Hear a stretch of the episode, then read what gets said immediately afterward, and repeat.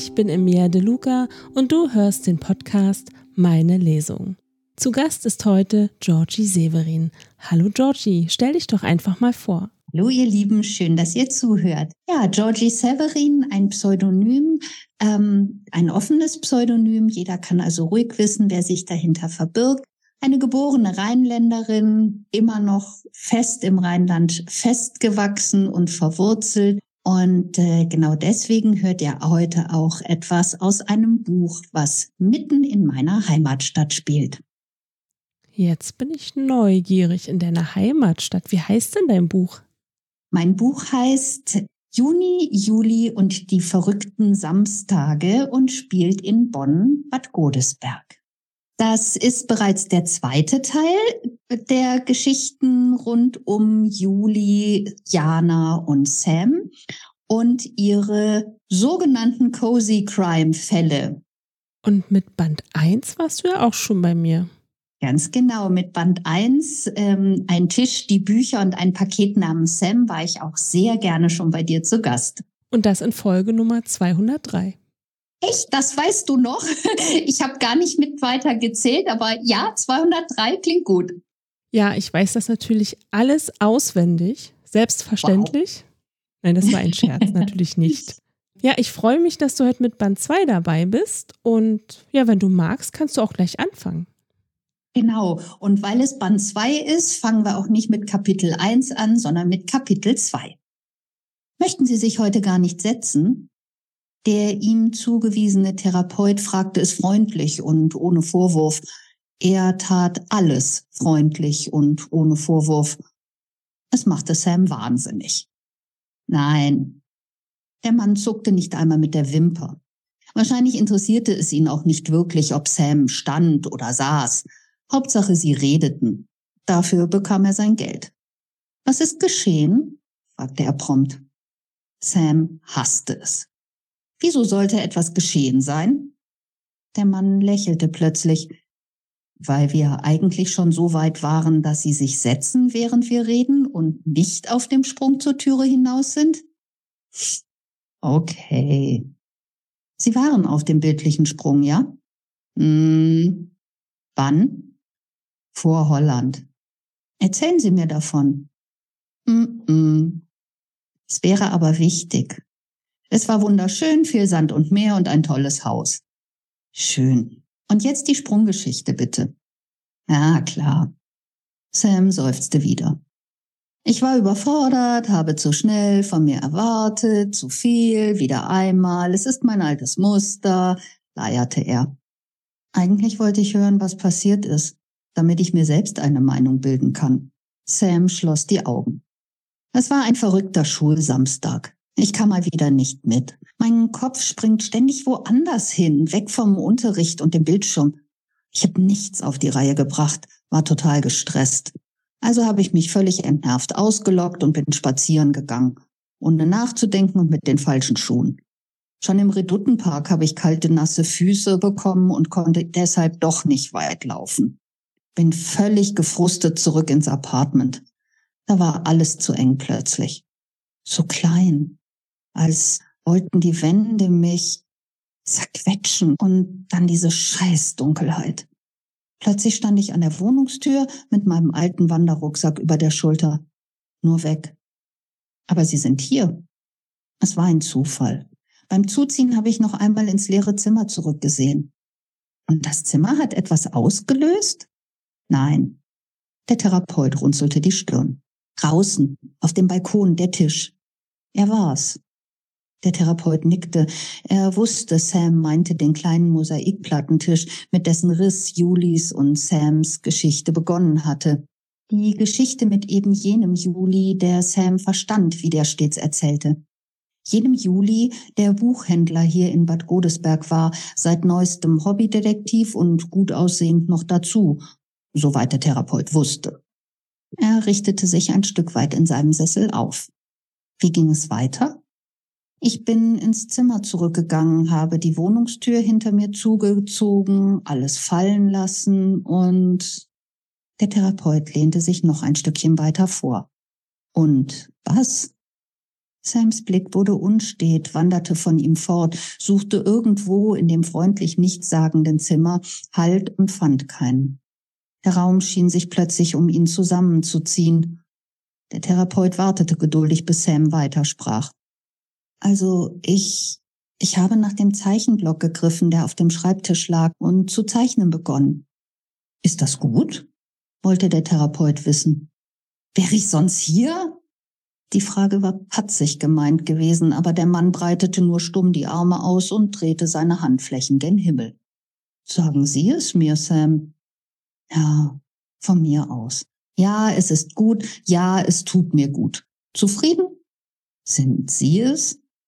Sam schwieg. Er wusste nicht, ob er sonst vielleicht geplatzt wäre vor Wut. Es war alles wie immer. Wie in jedem Versch in jeder Gesprächsrunde, in jedem Deeskalationsgespräch, in jeder Einrichtung und in jeder Therapie zuvor. Es waren etliche gewesen. Wenn er eines dort gelernt hatte, dann entweder vor Wut zu platzen oder zu schweigen. Nichts anderes half, diese Leute zu bremsen. Leider brachte ihn das kein bisschen weiter und diesmal wollte er weiterkommen. Er atmete ein paar Mal sehr bewusst ein und aus. Es half, jedenfalls wenn er zuließ, dass es half. Während er die Luft ein- und ausströmen ließ, fragte er sich, was er antworten sollte, welche Antwort den Therapeuten wohin führen würde. Sam, es geht nicht darum, was Sie mir antworten sollen, sondern darum, ob Sie es wollen. Wenn Sie für sich alleine einen Weg gefunden haben, der Ihnen hilft, ein altes, als falsch empfundenes Muster hinter sich zu lassen, dann ist das gut. Vorausgesetzt, Sie sind damit zufrieden. Daher meine Frage. Sind Sie es? Sam stutzte. Sein Therapeut war offensichtlich nicht nur seinen Gedanken gefolgt, er hatte ihn auch gerade ernsthaft überrascht positiv, indem er fast etwas auf sich hatte beruhen lassen. Plötzlich fand Sam ihn fast sympathisch. Ja, antwortete er daher ehrlich auf die Frage, auch wenn er dem Mann dabei immer noch nicht in die Augen sehen konnte. Weil sie es gut können? Sam zuckte zusammen, sah instinktiv auf den Boden und schüttelte den Kopf. Er spürte, wie der Blick des Therapeuten auf ihm ruhte, ihn einer Antwort nicht entkommen ließ.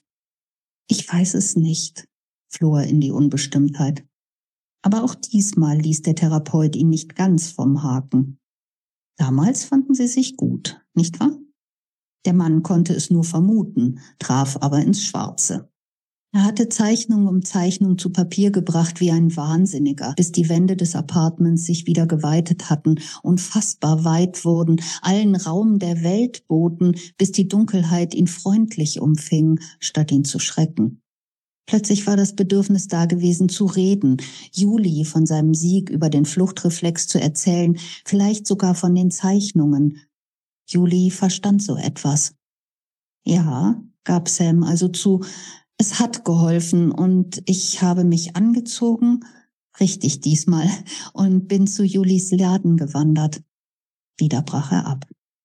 Menschen hatten ihn gegrüßt, freundlich, ihn ansehend, nicht übersehend wie früher, und auch das hatte gut getan. Aber dann war er doch am Laden vorbeigegangen, sich seitlich wegdrehend, als Julis Blick kurz von einer Kundin hoch und zum Ladenfenster hinausgewandert war die aufsteigende Wärme, als er Juli sah, die Sehnsucht hineinzugehen und Juli mit einer Umarmung zu begrüßen, er ertrug sie nicht. Zu groß blieb das Erschrecken vor dem, was er fühlte. Wie ging es weiter? Denn zu Juli hineingegangen sind sie, ihrem Gesichtsausdruck nach, nicht. Nein, gab Sam zu. Es war plötzlich alles wieder da, einfach so und wieder überraschte der Therapeut Sam schon gut. Aber warum ist es gut gegangen? Was war anders? Ich bin auf eine Hundepfote getreten. Wie bitte? Ja, wirklich. Ich habe einen Schritt zurück gemacht und bin dabei einem Hund auf die Pfote getreten. Der hat natürlich aufgejault, der Arme. Ich habe mich unglaublich erschreckt und mich gleich bei ihm entschuldigt. Entschuldigt. Ja, also erst bei seinem Frauchen, dann bei ihm. Hab mich runtergebeugt und geredet und gestreichelt. Die Erzählung geriet ihm selbst zu emotional. Nur den Hund, floh er hastig in die Lächerlichkeit. Natürlich, stellte der Therapeut milde lächelnd fest, nicht so schwer, denen Gefühle zu zeigen. Sam war versucht, ebenso aufzujaulen wie der getroffene Hund. Aber er gedachte nicht, dem Therapeuten den Gefallen zu tun, darauf einzugehen. Ja, wir hatten immer selber welche. Das heißt, bis meine Eltern. Schon gut, Sam. Sie klären, was da passiert ist. Bald. Jetzt möchte ich nur wissen, was die ledierte Hundepfote mit ihrem Mut zu tun hat, zu bleiben. Alles, gab Sam leise zu. Ich war schon dabei abzuhauen, als Juli plötzlich dastand. Wie kommst du? habe ich gefragt und er hat einfach gelacht. Ich bin immer einen Schritt hinter dir. Er hat wohl sofort gesehen, dass es der falsche Satz war und schnell klargestellt, der Hund. Ich habe ihn aufjaulen hören und euch hier draußen gesehen. Magst du mir sagen, was los ist, dass du nicht reinkommst wie sonst? Nein, habe ich gesagt. Du willst verschwinden. Ja. Aber du kommst wieder? Ich weiß es nicht. Es war die Wahrheit, wissen Sie. Juli verdient immer die Wahrheit. Ich finde dich, sagt er da. Nur so. Das darfst du verstehen, wie du willst, aber ich finde dich. Ich habe dir versprochen zu warten, nicht dich aus den Augen zu lassen. Ich musste einfach fragen, warum. Weil ich es will, sagt er und dreht sich weg. So, und nun hau ab oder komm mit rein oder mach sonst was. Ich muss jetzt weitermachen, wenn ich mir mal ein Haus von dir leisten können will. Das war wieder so, so total Juli, wissen Sie? Genau das zu sagen, was ich brauchte in dem Moment. Dass er mich finden würde, dass ich das schaffen könnte. Architekt werden, meine ich. Sowas wäre Rado nie eingefallen. Rado? fragte der Therapeut interessiert. Rado, Radomir, ein alter Freund. Ach, erzählen Sie mir von ihm? Das ist, das geht Sie nichts an. Warum nicht? Weil er mehr wurde als ein Freund? Was Sie zugelassen haben, um dann davor fortzulaufen? Ich will nicht darüber reden. Der Therapeut wartete einen Moment, gab Sam Zeit nachzudenken. Kann ich es nicht einfach? Einfach was? Einfach mit mir selber ausmachen, was Ihnen so gut gelungen ist bisher? Sam seufzte ergeben und lächelte schwach. Das war der Grund für seinen Absturz gewesen, einen Absturz, der ihn bis zu einem Schlafplatz vor Julis Ladentüre geführt hatte, als vermeintliches Müllpaket. Juli, er ist so stark.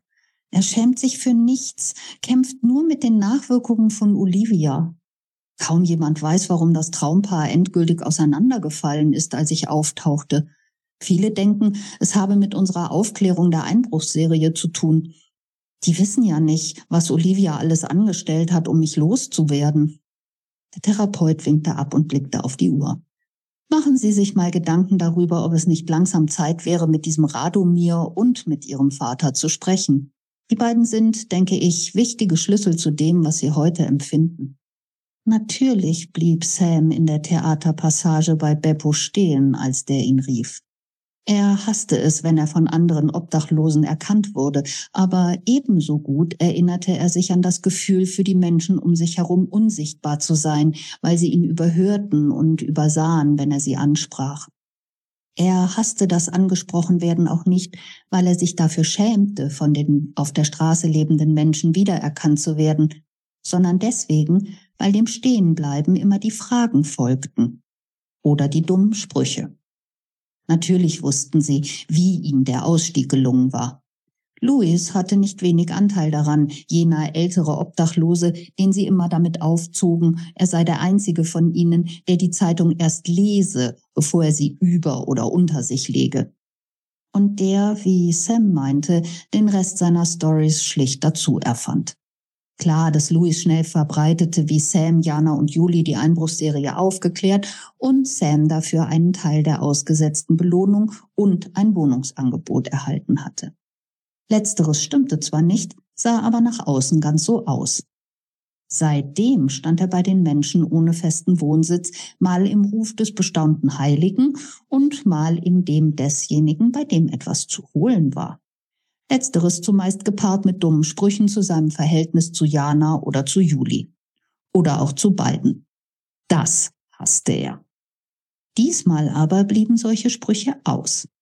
Etwas ganz anderes machte Sam sich fasziniert über Beppos, über Pappe gebreitete, zerschlissene Decke beugen und schließlich in die Hocke gehen. Beppos treuer Begleiter Jaco leckte ihm freudig die Hand, als er ihn erkannte, und machte keine Anstalten, Sam von dem Pappkarton fernzuhalten, den der im Visier hatte. Zwei kleine schwarze Hundenasen waren in einer Spalte des zugeklappten Deckels erschienen. Die sind ja Zucker. Von deinem Jacko? Nee, grinste Beppo und tätschelte seinem Hund den Kopf. Die sind total reinrassig. Die habe ich gestern gefunden. Hat einer weggeworfen. Wie Dreck. Kannst du dir das vorstellen? Sam schüttelte entsetzt den Kopf. Sag mal, Sam, du hast doch jetzt Geld und so. Ich brauch was. Verstehst du? Beppo deutete auf die leere Schnapsflasche neben sich. Und Jaco auch. Nimm einen von den beiden. Gib mir, gib mir 150 dafür. Schutzgebühr. Er grinste schief, als Sams Miene sich verfinsterte. Echt, Sam, die haben doch kein Leben bei mir. Jaco, das geht noch, wir kommen klar, weißt du ja. Aber drei? Sam blickte auf den schmutzigen Karton und dachte an eine ledierte Hundepfote, daran, was sie bewirkt hatte. Dachte an einen Spruch eines Therapeuten, ausgesprochen vor langer Zeit, und an die Topfpflanze, die Frau Vogt ihm, den Spruch wohl kennt, breitgrinsend zum Einzug schenkte. Dachte an Joscha, seinen Joscha.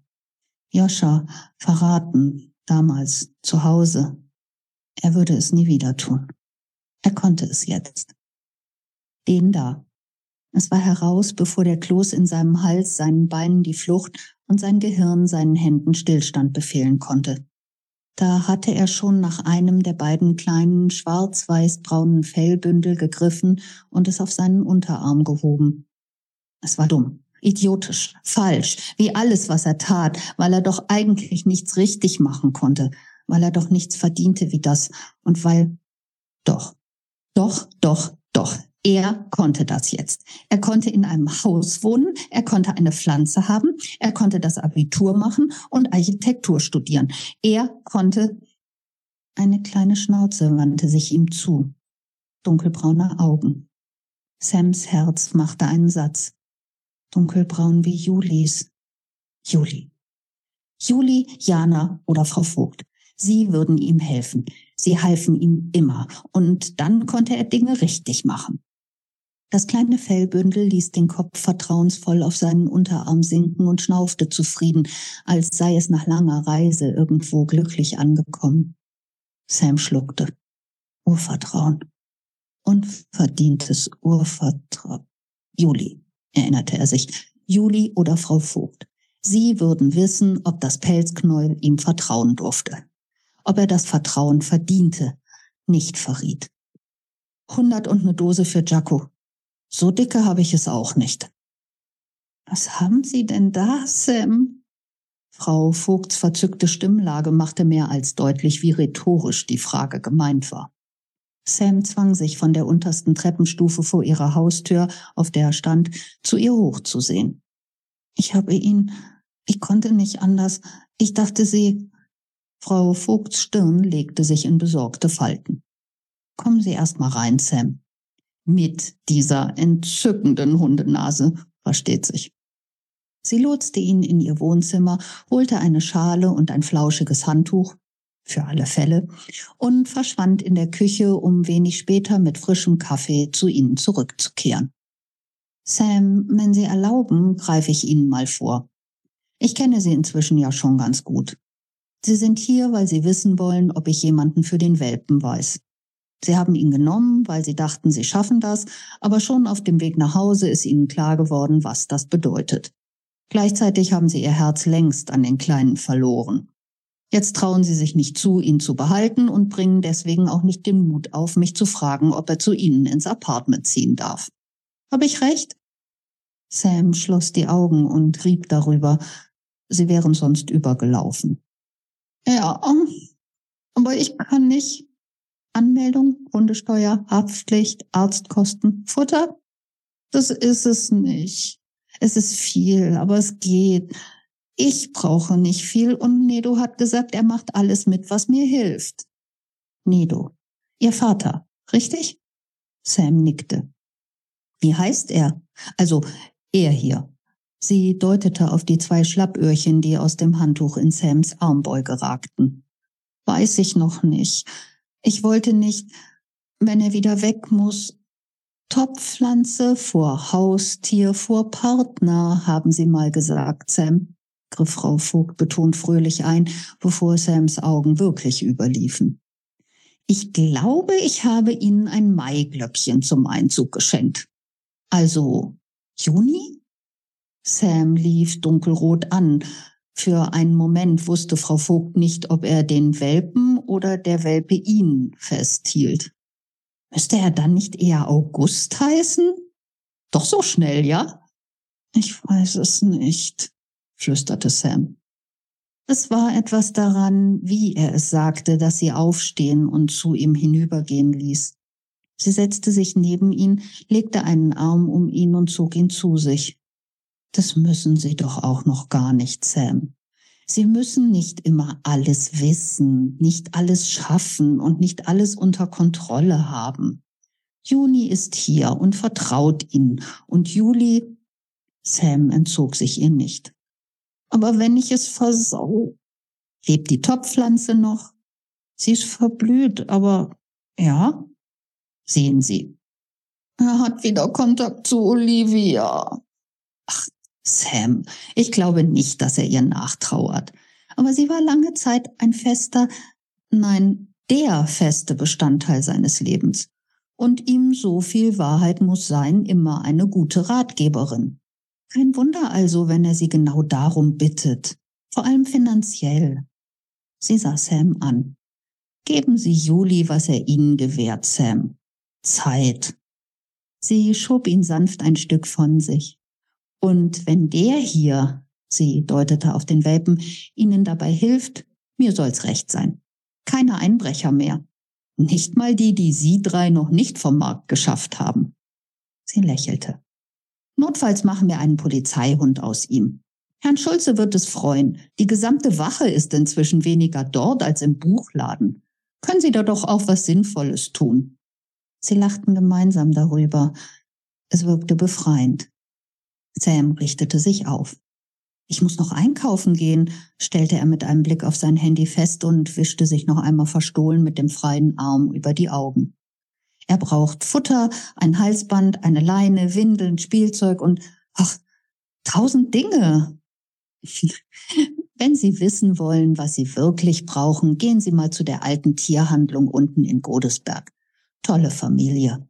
Sagen Sie, Sie kommen von mir und fragen Sie, was Sie für den jungen Mann hier tun sollten und welche Fragen Sie sich tatsächlich stellen müssen. Sie stand auf. Eine Decke und Handtücher jedenfalls habe ich für ihn und jederzeit einen Platz, wenn Herrchen mal nicht mehr kann. Ach, und Sam? Hm.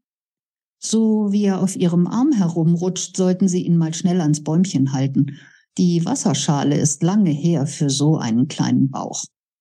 Oh, das war sehr, sehr schön. Also, es war ja gerade eine schöne Gesprächstherapie, um es mal milde auszudrücken, aber es war sehr interessant, mal so dabei zu sein und nicht auf dem Sessel oder Sofa zu sitzen, sondern einfach mal zuzuhören. Das freut mich, ja. Aber vielleicht magst du so ein bisschen mal deine Figuren vorstellen? Also einige, die jetzt die Folge 203 gehört haben, die kennen ja deine Figuren, aber vielleicht gibt es ja auch Hörer, die das vielleicht nicht mehr ganz so in Erinnerung haben. Ja, gerne. Sam war ja in den vorgelesenen Kapiteln jetzt die Hauptfigur. Äh, Sam ist äh, ein noch recht junger Mann, inzwischen etwa 22, 23 Jahre alt, ähm, der aus ähm, noch nicht so total ganz klaren Gründen schon als sehr junger Mensch auf der Straße gelandet ist. Ähm, er hat zwar immer wieder Ausstiegsangebote bekommen und auch wahrgenommen, aber nichts hat lange gehalten. Immer wieder ist eine gewisse Beziehungsunfähigkeit durchgeschlagen und er ist auf der Flucht vor sich selbst oder vor anderem, das ist noch nicht ganz klar. Dieses Paket namens Sam hat sich irgendwann als Schlafplatz die Ladentüre äh, von Juli in Bad Godesberg ausgesucht. Das ist die Türe einer Buchhandlung, äh, obwohl Julius, genannt Juli, eigentlich gar kein Buchhändler ist. Ähm, sondern mehr oder weniger zufällig in diesen Beruf gerutscht ist. Inzwischen ist das aber seine große Leidenschaft. Und ähm, Sam bringt dieses doch etwas geruhsame Leben, was er sich da in Bad Godesberg aufgebaut hat, ein bisschen durcheinander mit seinem Auftauchen. Natürlich prallen auch ähm, wechselseitige Vorurteile, Stereotype aufeinander noch dazu, weil Juli eigentlich in einer festen Beziehung mit einer Frau steckt. Eigentlich deswegen, nicht weil es gerade so ein rheinisches Lieblingswort ist, eigentlich, ähm, sondern ähm, weil die Beziehung mit Olivia eine reine Achterbahnfahrt ist. Mal sind sie zusammen, mal sind sie auseinander, mal fliegen sie im Himmel, mal landen sie in der Hölle. Und aber als Juli auf Sam trifft, sind sie gerade in der Hölle. Dann passiert die kleine Katastrophe, ein Wassereinbruch im Buchladen. Und Julius, der ohnehin nicht sehr viel mit seiner Buchhandlung verdient, äh, steht praktisch vor dem finanziellen Aus, hat keine Ahnung, wie er die Schäden beheben soll, bis zu dem Moment, als Sam ihm anbietet, ihm zur Hand zu gehen und im Tausch gegen die Erlaubnis, weiter in Ruhe vor dem Buchladen schlafen zu dürfen, anbietet, äh, handwerklich äh, tätig zu werden in allem, was die Handwerker nicht können. Und so entspinnt sich eine Beziehung zwischen den beiden, die ähm, ja immer noch nicht ganz klar ist, ob sie nun ein ewiges Zusammen sein soll oder ein vorsichtiges voneinander Abstand halten, weil beide Seiten noch gar nicht wirklich wieder voll einsteigen können. Dazu noch wichtig als Person Jana. Jana ist Julis Seelenverwandte, seine beste Freundin und Ratgeberin, immer mit dabei, wenn es darum geht, äh, Juli den Kopf zurechtzurücken und sie überträgt das ungefragt und äh, mit der ihr typischen Rigorosität auch auf Sam. Frau Vogt ist eher so die, ist eine ältere Dame und schon alleine deswegen eher eine gute Ratgeberin und Zuhörerin für Sam. Und alle drei, Sam, Juli und Jana, haben das unglaubliche Talent, über die klassische Alltagskriminalität zu stolpern. Im ersten Band ähm, eine Diebesbande, die sich über die Einzelhändler in Bad Godesberg hermachte.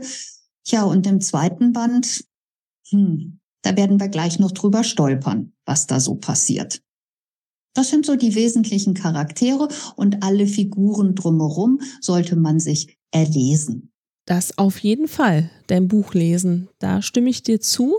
Aber bevor du jetzt mhm. weiterliest, müssen wir noch mal über den Ort sprechen. Ne? Also du hast ja. ja einen bestimmten Ort gewählt, wo dein Buch spielt. Warum?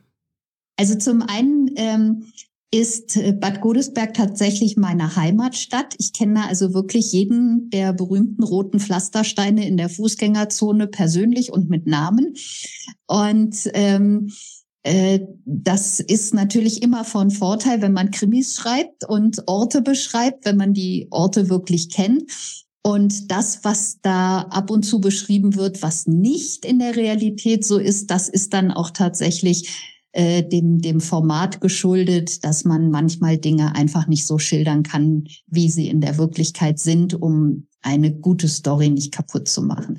Aber es macht unglaublich viel Spaß, diese Menschen gedanklich ähm, durch meine Fußgänger, meine, meine persönliche natürlich, Fußgängerzone gehen zu sehen und äh, zur Godesbuch hoch spazieren zu sehen, an den Rhein runtergehen zu sehen, all die Wege, die ich halt jeden Tag mache.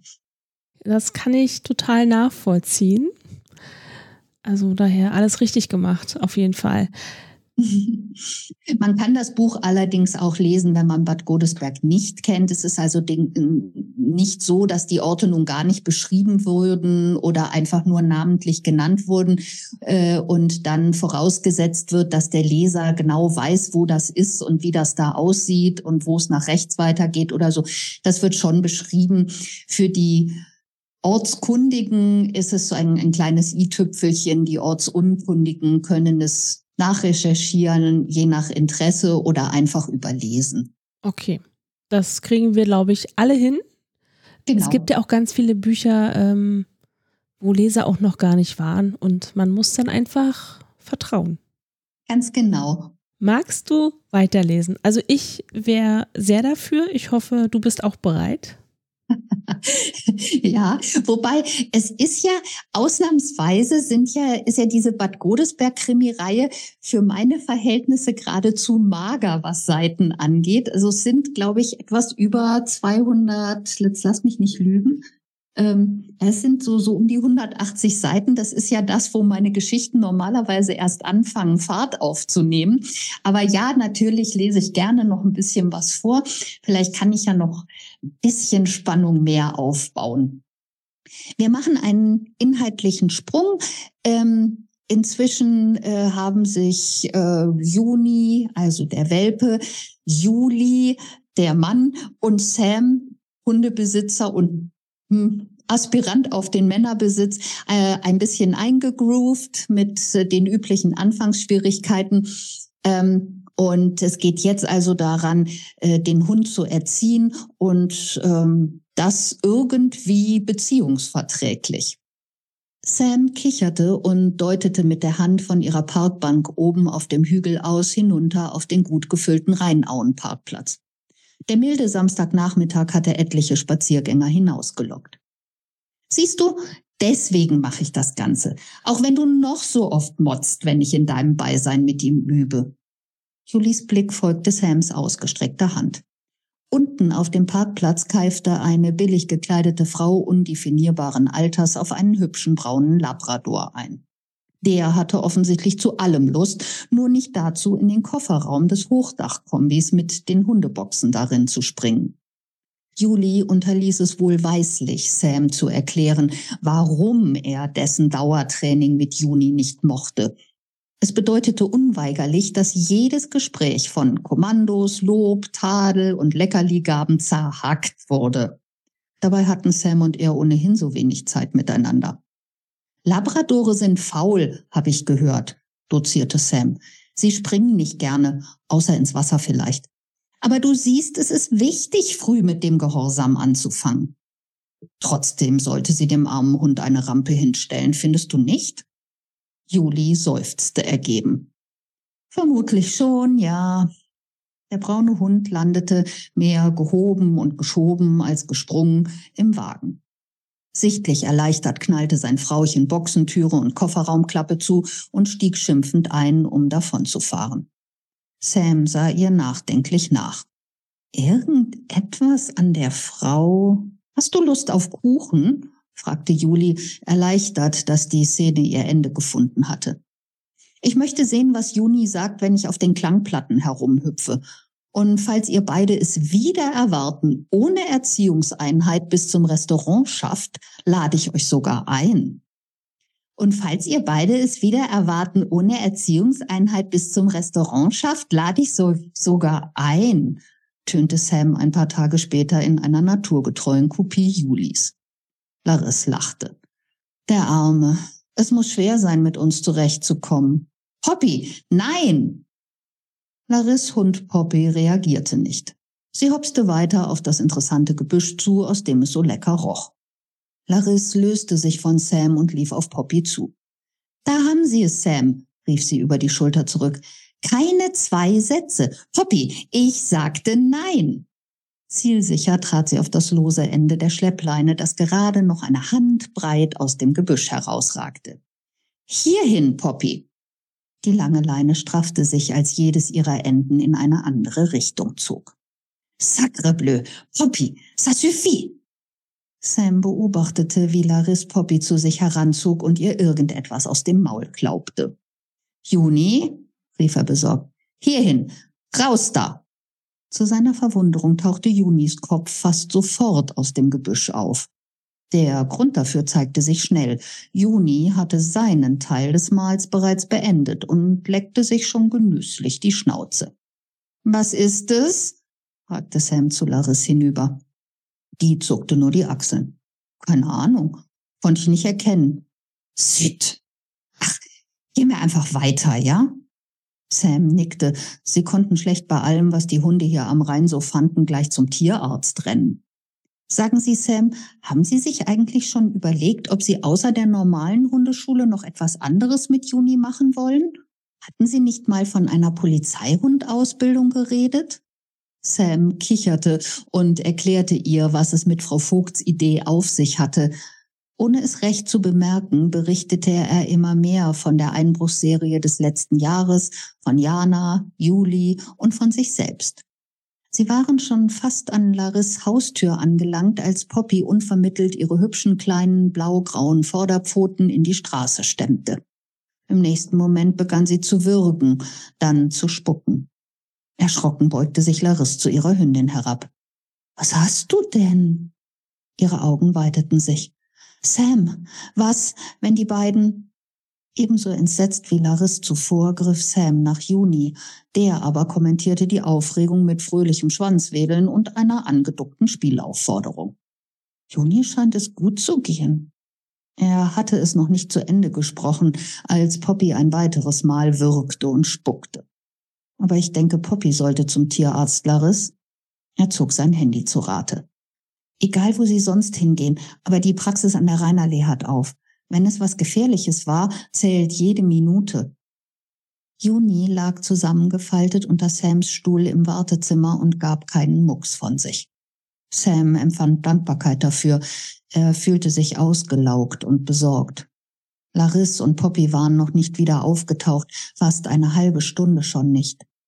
Der Spaziergang war lang gewesen, die Nacht davor wieder einmal kurz und der Schultag anstrengend.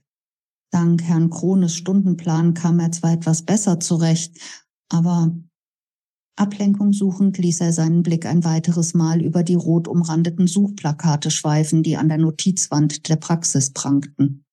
Wieder erstaunte ihn die Anzahl an Hunden, die da gesucht wurden. Sollten nicht eher Katzen abgängig sein? Die Angestellte am Empfangstresen bemerkte sein Stirnrunzeln. In letzter Zeit sind viele Hunde weggelaufen, kommentierte sie seine Verwunderung freundlich sachlich. Weggelaufen? Oder weggekommen, wer weiß das schon. In Sam machte sich eine Erinnerung bemerkbar, diffus noch, aber bevor sie ihm wirklich wieder in den Sinn kommen mochte, sprach die Empfangsdame bereits weiter. Ist Ihr Hund eigentlich gechippt? wollte sie wissen. Das hilft, wenn Sie weglaufen. Sam gratulierte der Ärztin innerlich zu ihrer geschäftstüchtigen Angestellten. Gut, dass er den Tierengel damals danach gefragt hatte. Ja, ja, sagte er großspürig. Er ist ja ein Rassehund. Da macht das ja schon der Züchter. Es musste wohl stimmen, dem Nicken der Frau nachzuurteilen. Muss aber eine ganz neue Rasse sein, konnte sie sich mit einem kritischen Blick unter Sams Stuhl nicht verkneifen. Sam hielt es für an der Zeit, das Thema zu wechseln. Was Poppy wohl hat? Die Dame zuckte die Achseln. Irgendetwas Falsches gefressen, vermute ich. Hoffentlich keinen von den Ködern, die irgendwelche Typen auswerfen. Sam war plötzlich hellwach. Sie bemerkte es und winkte ab. Ah, sah für mich aber nicht nach Gift aus. Sam nickte und deutete unter seinen Stuhl. Unser Trainer hat das auch erwähnt. Ich meine, dass hier immer wieder Köder ausgeworfen werden. Ja, stimmte sie zu. Es gibt richtige Wellen, immer wieder mal. Scherben, Nägel, Rattengift, alles dabei. Mal am Rhein, mal im Ländchen. Verrückt. Werden die nicht geschnappt? Keine Ahnung. Habe ich jedenfalls noch nie gehört. Ein Summton erklang auf ihrer Seite des Tresens. Entschuldigung, bat sie und verschwand im Untersuchungszimmer. Ich soll Ihnen ausrichten, Sie mögen sich keine Sorgen machen, aber das hier dauere länger und Sie sollten lieber nach Hause gehen, sagte sie, als sie ein wenig später wieder daraus hervorkam. Und vielen Dank für Ihre Hilfe soll ich ausrichten. Froh, die aufmerksamkeitsheischenden Suchplakate hinter sich zu lassen, verabschiedete sich Sam von der Dame und verließ die Praxis. Er würde wahnsinnig werden, wenn Juni verschwinden. Nein, da wollte er gar nicht dran denken. Juli kochte heute Abend. Nedo erhob sein Glas. Na, da bin ich aber froh, dass es Poppy wieder gut geht und das Plastik wieder raus ist. Sam nickte. Larissa sagt, es war so eine Polystyrol-Verpackung. Die Kleine muss vor lauter Hast Stücke davon mitgefressen haben. Glück, dass ihr schon vom Inhalt der Packung schlecht wurde. Nedos Lebensgefährtin Mira lachte und deutete auf Juni, der sich auf Sams Füßen zusammengefaltet hatte. Ihm scheint es nichts ausgemacht zu haben. Sam grinste. Vermutlich hatte er das Beste glatt weggefressen. Er ist inzwischen größer und wendiger als Mademoiselle Poppy, auch wenn die älter ist. Mademoiselle, so, so, zog Nedo seinen Sohn auf. Ich wusste ja gar nicht, dass du auch Französisch kannst. Der Schatten, der auf seine launige Bemerkung hin über Sams Gesicht flog, entging ihm nicht. Alles in Ordnung? Sam legte vorsichtig das Besteck zur Seite und atmete ein paar Mal ein und wieder aus. Es ist nicht leicht, wirkte er mühsam hervor. Ich kann mir denken, dass es nicht einfach ist, sagte Mira weich und strich über Sams zur Faust geballten Hand. Ungewohnt und schwer. Ihr Lächeln entspannte Sam. Es läuft nicht so, wie ich es gedacht habe. Ich dachte, ich war ein guter Schüler, dachte ich vorher. Ich glaube schon, ja, bestätigte Nedo etwas unsicher. Aber vielleicht erinnerst du dich nicht an. Er bemerkte den gefährlichen Pfad, auf dem er gelandet war. Ach Sam, mach das, was dir gut tut, in deinem Tempo. Heil die Narben, so wie mit ihm hier. Es erinnert mich an Joscha, wie du mit ihm umgehst. Joscha? platzte Mira heraus. Sie blickte in Sams kalkweiß gewordenes Gesicht. Ich muss mal nach dem Nachtisch sehen, behauptete sie und stob aus dem Raum. Nedo sah seinem Sohn fest in die Augen. Frag es, Sam. Frag es doch endlich. Sams Augen weiteten sich. Was? Was passiert, wenn du und Julie? Das hab ich nicht, das wollte ich nicht fragen. Sam hielt es nicht mehr aus. Er wollte aufspringen, im letzten Moment erinnerte er sich des auf seinen Füßen schlafenden Hundes. Juni, die Hand seines Vaters legte sich fest über seine. Sam, nicht. Bleib. Bitte. Du sollst doch nur tun, was dir gut tut. Es frisst dich auf. Ich dachte, das mit Juni, das machst du doch wunderbar. Ich mag Juli und Sam war dankbar, dass Miras Auftritt mit einem silbernen Nachttischtablett seinen Vater stoppte. Jetzt musst du mir aber alles über Junis Fortschritte erzählen, Sam. Wie alt ist er jetzt? Fünf Monate? Sechs? Das unverfängliche Thema hinderte Nedo daran, auf eine Antwort zu bestehen. Auch dafür war Sam dankbar. Er hätte beim besten Willen nicht gewusst, was er ihm hätte sagen sollen. Flim, machte Sams Handy. Ärgerlich schob er es noch ein Stück weiter aus seiner Reichweite, um sich erneut auf den Bildschirm zu konzentrieren. Plim, wiederholte das Ding stur. Hör auf! platzte Sam heraus, so laut, dass Juni mit einem Satz auf allen vier Pfoten stand. Leg dich wieder hin! brüllte Sam ihn an und erschreckte sich, als Juni im selben Moment entsetzt in sich zusammenfiel, den Schwanz zwischen die Beine geklemmt und die Ohren nach hinten gelegt. Verzeih, bat er leise, stand auf und setzte sich zu Juni auf die Decke, um ihn zu versöhnen. Junis Kopf auf den Knien sah er zum Bildschirm zurück. Ich krieg den Mist einfach nicht in meinen Kopf. Ich mag gar nicht daran denken, wie die erste Zwischenbewertung aussehen wird. Junis Zunge fuhr über seinen Handrücken. Ja, ich weiß. Dir ist es egal, ob dein Herrchen ein Musterschüler ist. Mir aber nicht. Ich muss doch Architekt werden. Sie vertrauen mir doch. Das erneute Pling auf dem Schreibtisch erinnerte ihn an sein Handy. Weißt du was?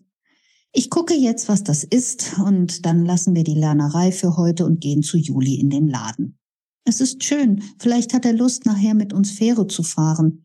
Auf der anderen Rheinseite ist bis dahin bestimmt noch Sonne. Kannst du die Pfoten ins Wasser strecken? Was meinst du? Das laute Klopf, Klopf auf dem Fußboden verkündete Einverständnis. Sam erhob sich und wandte sich den Hinweisen zu, die sein Handy mit den Pling-Geräuschen kundgetan hatte. Wieder einer, Juni, verkündete er einem aufmerksamen Paar brauner Augen hinunter. Das ist der dritte diese Woche. Und nur eine Vermisstenmeldung ist wieder aufgehoben worden. Tss. Aus der großen Gruppe sind auch zwei verschwunden von einer Besitzerin, hat Momo Herrchen erzählt, im Kottenforst beim Spaziergang. Einer ist wohl wieder aufgetaucht, der andere nicht. Momo Herrchen meint, der Förster hätte ihn erschossen. Glaubst du sowas? Juni legte den Kopf schräg. Seine Stehohren waren noch nicht völlig ausgewachsen. Eines von ihnen klappte nach wie vor ein Stück um.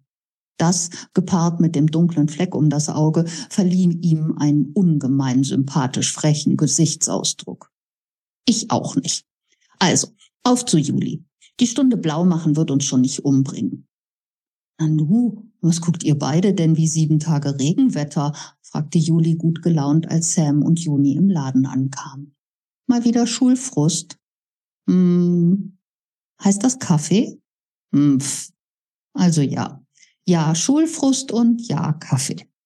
Juli bereitete zwei Espressotassen, legte für Sam eines von dessen geliebten Macarons dazu und platzierte die beiden Tassen so, dass Sam aus dem Sessel zugreifen konnte, in den er sich hatte fallen lassen. Er selbst würde sich im Vorbeigehen beim weiteren Umräumen eines Bücherregals bedienen. Ich schaffe Platz für die neue Ware, erklärte er. Also, was ist los? Wie immer. Ich krieg das Zeug nicht in den Kopf. Das will einfach nicht rein. Hm, machte Juli und pausierte, um einen Schluck von seinem Espresso zu nehmen. Sag mal, Sam, ohne dich kränken zu wollen, aber meinst du nicht, du erzählst das inzwischen ganz schön häufig? Ich bin nicht gekränkt. Es ist ja so.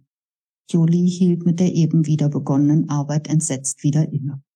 Worte seines Vaters kamen ihm in den Sinn, gesprochen bei einem Besuch vor ein paar Tagen. Er legte die Bücher aus der Hand und kletterte den Dreitritt wieder herab, um Sam direkt ansehen zu können. Kann es sein, dass du mal wieder zu viel von dir erwartest? Du meinst das mit dem Lernen klappt schon, wenn ich nur mehr Zeit habe und so? Nein, ich meinte sofort mit dem Ziel, Abi wieder in die Schule einzusteigen. Was sonst, wenn ich nun mal Architekt werden will, ja. Aber was sagt mein Vater immer? Viele Wege führen nach Rom. Vielleicht führt deiner über Philipp, Much und Bad Godesberg. Es gibt keine andere Ausbildung zum Architekten. Es ist ein Studienberuf. Also Abi. Ja, weiß ich. Aber vielleicht gibt es auch noch etwas anderes als ausgerechnet Archi. Danke für den Kaffee und das Macaron, sagte Sam säuerlich und stand auf.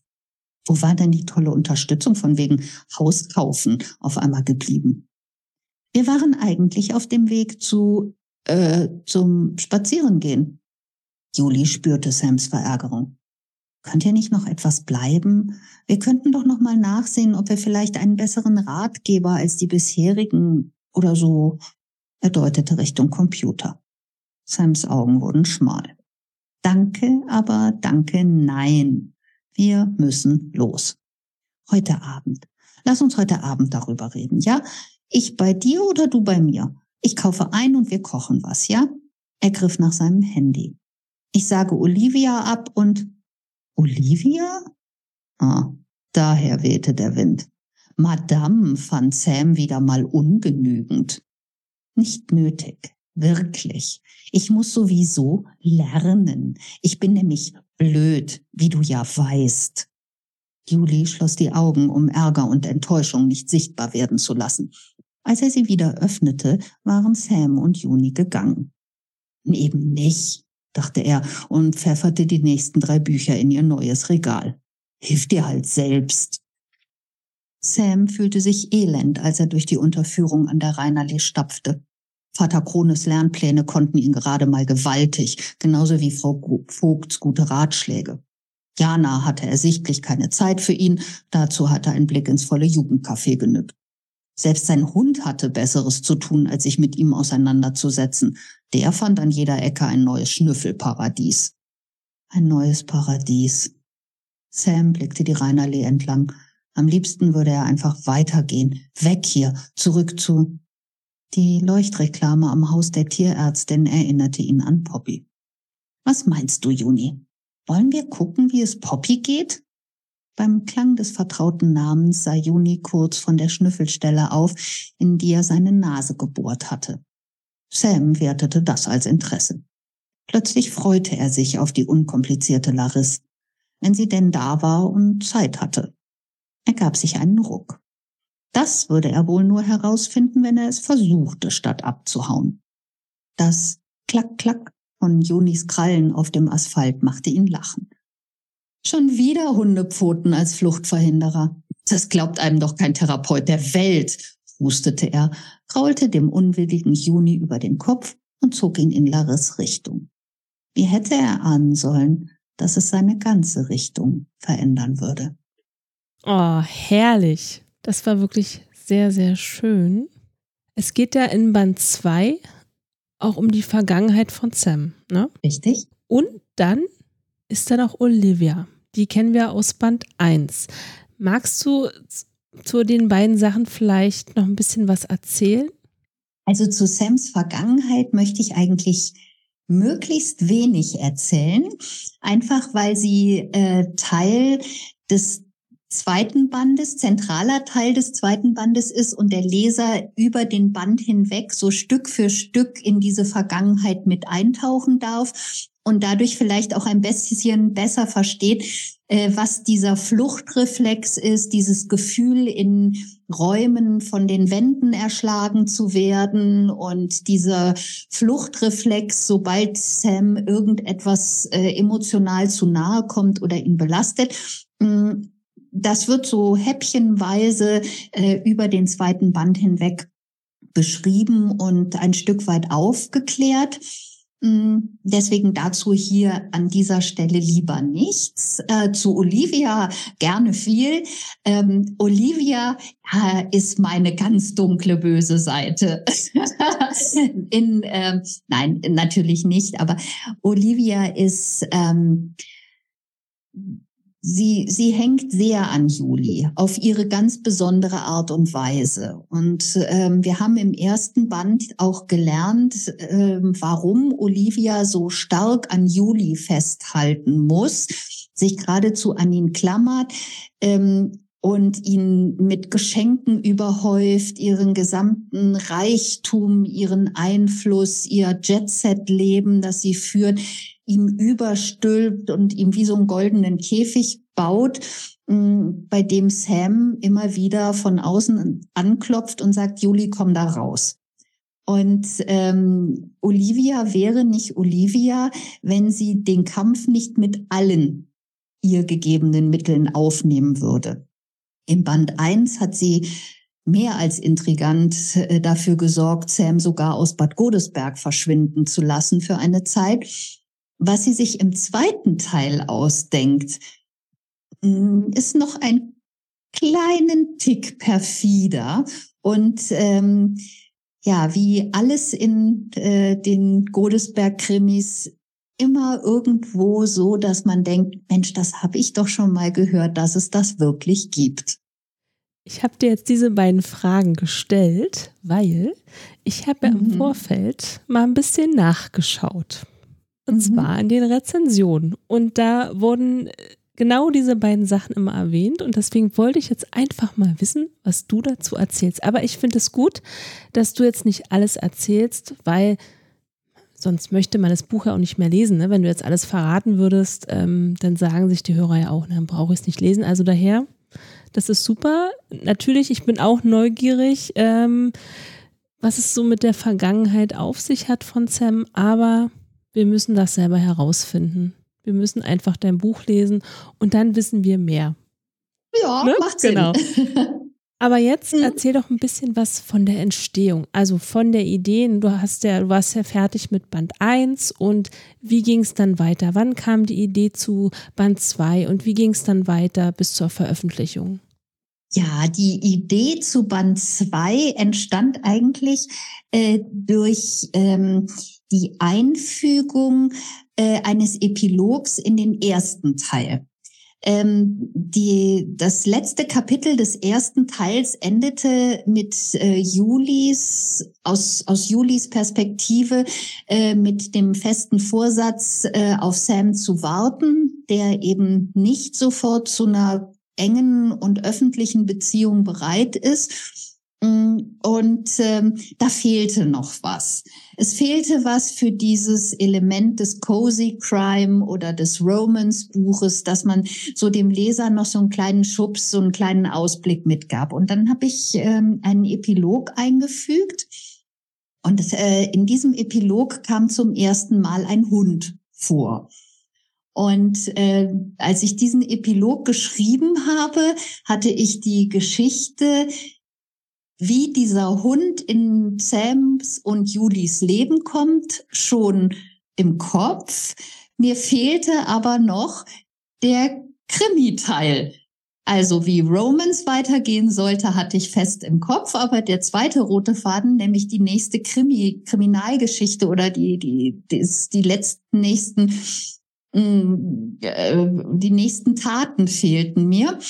Und äh, ja, dann äh, habe ich äh, mich rund um den Hund an meine Hundegeschichten erinnert, äh, an meinen Hund und an einen Hund hier aus der Nachbarschaft und an deren Herkunft. Beide Hunde sind, äh, sind aus der Tierrettung und äh, beide Hunde sind gegen Schutzgebühr vermittelt worden. Und ähm, ja, was man dann so macht, äh, man unterhält sich mit den einschlägigen Kriminalbeamten und äh, dann hat man plötzlich die Fälle und überlegt sich, was davon passt nach Bad Godesberg und äh, was davon könnte Sam und Julie tatsächlich begegnen. Und so hat sich Stück für Stück Teil zwei dann äh, ergeben. Und ähm, um jetzt die Brücke zu schließen, ähm, der Epilog von Teil zwei ist derselbe wie der von Teil eins. Nein, nicht wirklich. Doch. Das heißt, die Geschichte von Teil zwei spielt vor dem Epilog von Teil 1. Und das fügt sich nahtlos ineinander. Das ist wirklich gut. Hm. Es hat sich allerdings ein ganz kleines bisschen was im, in diesem Epilog von Teil 2 im Vergleich zum Epilog von Teil 1 verändert. Und die wenigen Sätze, die da hinzugekommen sind, sind dann auch schon der Ausblick auf Teil 3. Teil 3? Teil 3. Okay. Aber du hattest mich ja gefragt, wie es dann weiterging. Ne? Also die Idee alleine macht natürlich noch kein Buch. Ich bin so einer dieser, dieser Disziplinschreiber. Ähm, ich schreibe unheimlich akribisch und äh, das heißt, dass meine Geschichten wirklich erstmal in Stichpunkten ähm, aufgeschrieben werden äh, erst in Notizbücher, dann die Stichpunkte aus den Notizbüchern abgetippt in die erste Word-Datei. Dann fange ich an, diese Stichpunkte in die logische Reihenfolge zu bringen oder in die äh, fantasielogische Reihenfolge zu bringen, die Kapitel durchzunummerieren, zu überlegen, aus wessen Perspektive welcher Teil erzählt werden soll. Dann fallen mir auch Details ein, äh, wie zum Beispiel jetzt diese Geschichte mit, äh, mit, dem, mit der Polystyrolverpackung. Das war eines der traumatischsten Erlebnisse meiner Hundebesitzerkarriere, dass mein fünf Monate alter Hund einen Döner mitsamt äh, damals noch üblicher Polystyrolverpackung fraß und äh, wir ihn dann also zum Tierarzt brachten, um diese Verpackung wieder aus ihm herauszubekommen. Ähm, diese Dinge fügen sich dann ein.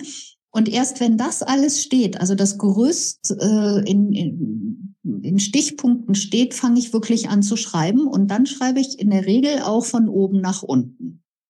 Also vom Anfang zum Ende. Dann gibt's eine Eigenüberarbeitung. Und ähm, dann habe ich das seltene Glück, äh, eine Familie zu haben, die es unglaublich genießt, wenn wir statt fernzusehen abends zusammensitzen und ich aus dem neuesten Buch vorlese. Und äh, da kommt dann auch schon mal die erste Kritik, so nach dem Motto, nee, das geht aber so nicht. Oder boah, das war ja jetzt tot langweilig. Oder Mann, das sind ja nur Probleme, kann da nicht mal wieder was Lustiges kommen.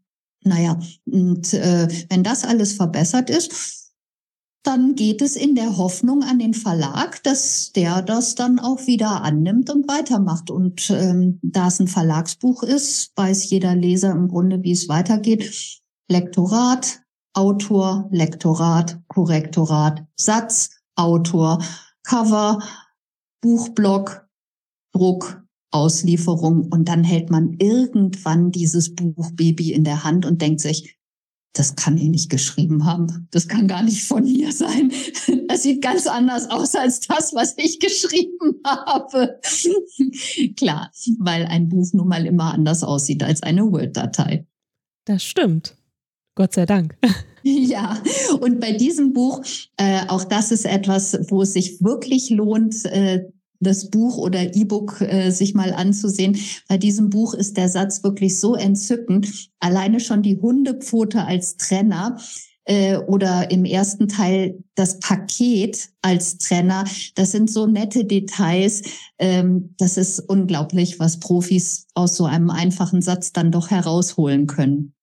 Ja, da gebe ich dir recht. Also das stimmt natürlich. Und ähm es ist auch immer schön, dann das eigene Buch, also das eigene fertige Buch in den Händen zu halten. Ja, ist es. Aber ein noch erhebenderes Gefühl ist, wenn du in die Buchhandlung deiner Kindheit kommst und dein Buch steht da. Oh, das ist schön. Ja, das ist, also das war wirklich so ein ganz, ganz toller Moment in der Autoren ja, Karriere ist es ja nicht, aber in, in dem Autorenleben. Also abgesehen von dem Hochgefühl, wenn man das Buch auspackt, das zu Hause auspackt, weil der Verlag einem die Belegis geschickt hat, äh, ist es also dann noch mal eine Stufe höher, wenn man in eine Buchhandlung kommt und man sieht das eigene Buch. Und das Schöne ist ja, dadurch, dass ich unter Pseudonym schreibe, ähm, wusste die Buchhändlerin, als ich sie ansprach, ja nicht, dass ich ich bin und präsentierte mir auf das Stolzeste dieses Buch, also von einer lokalen Autorin und ein Verlagsbuch und ein Krimi aus hier direkt aus Bad Godesberg. Und ich dachte immer nur so, ja, ich weiß, ich weiß, ich weiß, es ist meins, es ist meins. Das war sehr, sehr schön. Das kann ich mir vorstellen. So, es mhm. verschwinden ja Hunde. Haben wir jetzt noch einen, also haben wir jetzt den hundertsten Hundeermittler?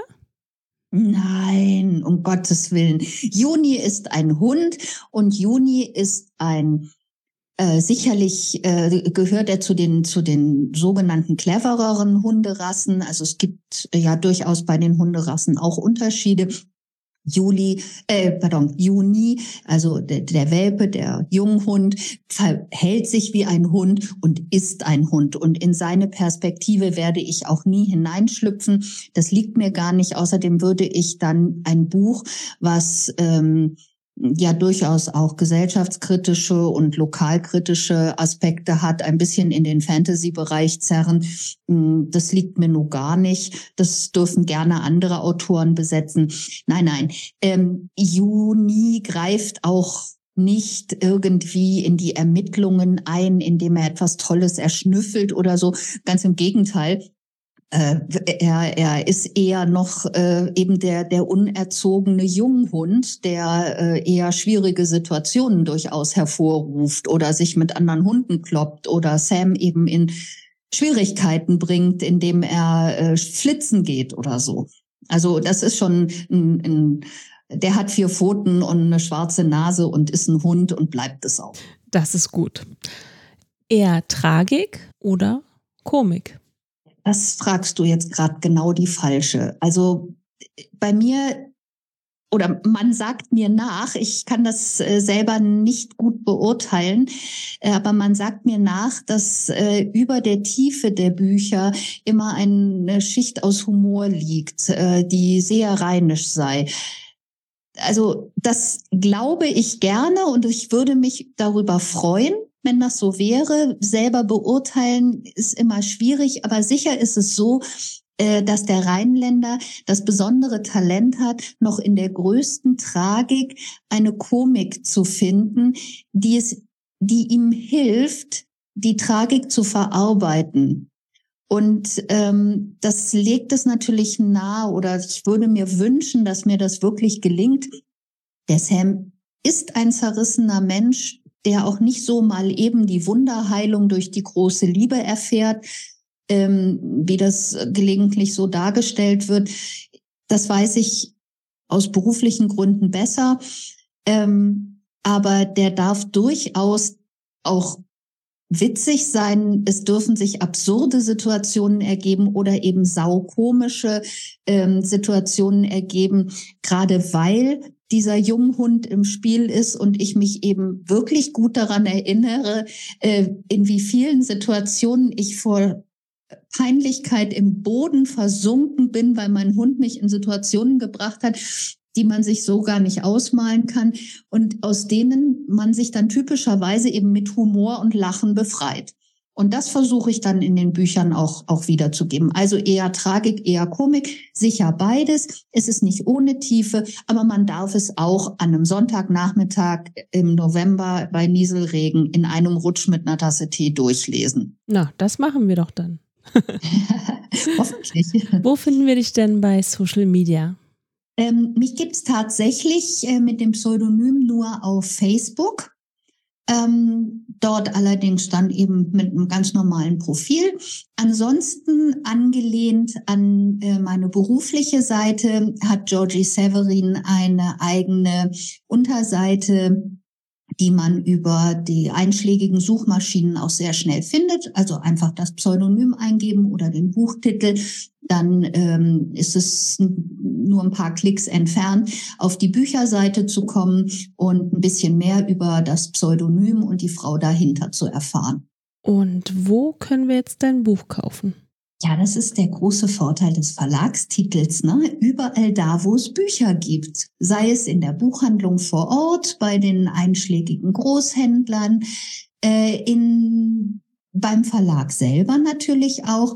Und wenn jemand was ganz Besonderes mal haben möchte oder sich vorstellen kann, ein signiertes Exemplar zu bekommen, dann kann er gerne über die äh, Georgie Severin Seite auch an mich herantreten und sagen, Mensch, das hätte ich gerne. Da finden wir dann auch Mittel und Wege, das möglich zu machen. Wir kommen schon zur allerletzten Frage. Was wünschst du dir von deinen Lesern? Was wünsche ich mir? Das, der größte Wunsch ist eigentlich der, sich wirklich nach dem Lesen des Buches oder der Bücher die zwei Minuten Zeit zu nehmen und eine ehrliche Bewertung abzugeben auf den Bewertungsportalen. Es ist nämlich so, dass sich dort immer häufiger äh, Bewertungen finden, äh, von Menschen, die nicht mehr gelesen haben als eine halbe Seite oder die mal kurz durch die Leseprobe geflogen haben und natürlich gleich wissen, wie das Buch ist. Und ähm, diejenigen, die es ganz gelesen haben, kommen dann gerne zu mir und sagen mir, wie schön das Buch war und wie toll. Und das freut mich natürlich sehr. Aber es verzerrt die Wahrnehmung ähm, zu Lasten äh, zu Lasten des Buches, äh, weil halt immer nur die wirklich was schreiben, die aus irgendwelchen Gründen meinen, das nun nötig zu haben.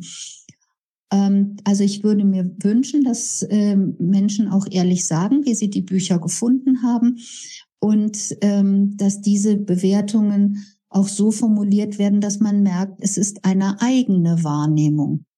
Denn Bücher sind, da beißt die Maus keinen Faden ab, Geschmackssache. Das heißt, wenn ich ein Buch nicht gut finde, ist es unfair zu schreiben, das Buch ist schlecht. Fair ist es zu schreiben, ich mag das Buch nicht, mir hat es nicht gefallen. Oder umgekehrt, ich finde das Buch toll, mir hat es gefallen. Ähm, also rezensiert, rezensiert fair und gibt dem Buch eine faire Chance. Das wäre toll. Das wäre mein Wunsch an die Leserinnen und Leser. Das ist ein ganz toller Wunsch und da bin ich ganz bei dir. Ich sehe das ganz genauso. Daher hoffen wir einfach mal, dass es ganz viele auch so sehen. Und ja, vielen Dank, dass du heute wieder mein Gast warst. Du warst jetzt schon ganz oft bei mir und ich hoffe, du kommst noch ganz, ganz oft wieder. Oh, sehr gerne. Da findet sich noch was Schönes zum Vorlesen. Das tue ich ja, wie du weißt, sehr gerne. Das freut mich sehr. Ja, also nochmal ganz lieben Dank und ich wünsche dir heute noch einen schönen Tag.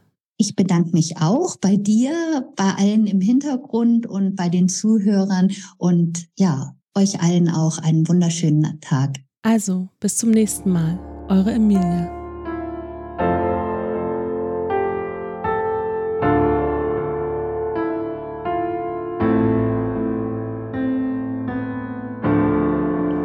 Wenn dir die Folge gefallen hat, abonniere den Podcast und über eine Bewertung würden wir uns sehr freuen. Meine Lesung.